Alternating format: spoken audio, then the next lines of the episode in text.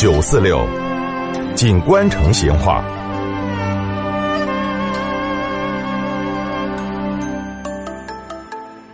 听众朋友，大家晓得的，我们成都西门上吧有个地方叫黄天坝。那个黄字哈，你看地图看路牌哦，写的都是黄泥巴的黄。但是呢，有人说那个黄字没有对，应该是皇帝的皇。那么到底哪个说法对呢？今天我们就来摆下这个龙门阵。以前有个传说，说的是好多年以前，这一转哈只住得有几十家人哦。那个离城又远，所以嘛就没得教书的先生。后头大家就请了一个姓黄的秀才来教书，给他开的是铁级教师的工资。哦，没得几年，这个秀才嘛就在这儿买了田、置了地，而且请人来耕种。后头他就成了这儿的首富了。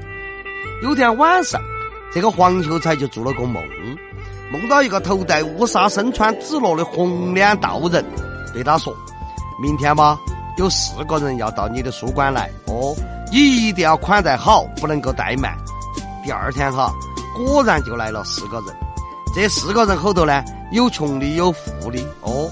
他们酒脚饭饱过后，有一个叫花子哦，就拿了一把扇子递给那个黄秀才，就说了：“我们呢，把这把扇子给你，就算是答谢你这座酒席了。明年子的今天，你再把这个扇子打开。”那个时候哈，你就会富甲天下。这个黄秀才听人家这么一说，那个心头痒得遭不住哦，嚯哟，这下子就度日如年了。好不容易来到了第二年，眼看到那个日子嘛，马上就要到了，嘿，结果他硬是没有忍到的哦，就把扇子打开了，一看后头啥子都没得，只是扇面上画了一把宝剑。这个秀才正要伸手去摸，宝剑嗖的一声就从纸上飞出了书馆，直端端的飞到哪儿去了？飞到京城的皇宫后头去了，就把皇帝的爱妃就刺死了。这个皇帝抽出宝剑一看，上头写的有一行字：哦，刺死皇帝后，由成都黄秀才接位统领天下。哎呀，皇帝气得是直拍桌子哦。立即派人连夜赶到成都，杀了黄秀才，他的田产嘛就全部收归国有了。这些田从此就变成了皇帝老官的田了，所以这个地方就叫黄田坝。这个“黄”字嘛，当然就是皇帝的“皇”了。不过哈，这个只是个悬龙门阵，嘿，没得啥子可信度哦。一九八二年，成都普查地名的时候，当地的老人些就说。这个黄天霸的黄，以前确实嘛是皇帝的皇哦。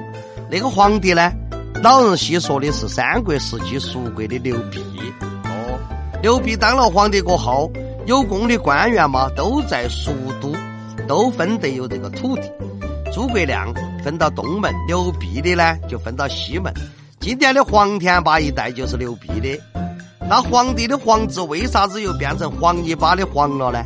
当地人是这样子解释的：说这些坝田哈传到刘禅手后头过后，这个刘禅就不务朝政，整天的吃喝玩乐，而且他耍得来，把政权都耍脱了。哦，后头遭司马氏俘虏了过后，他娃还一样的安于享乐，还说过啥子“此间乐，不思蜀”。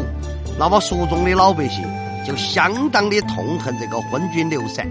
加之这个田坝呢，早就换了人家了，所以老百姓呢就在写地名的时候，把皇帝的皇就改成了黄泥巴的黄了。好，今天的龙门阵嘛就摆到这儿，下次接着摆。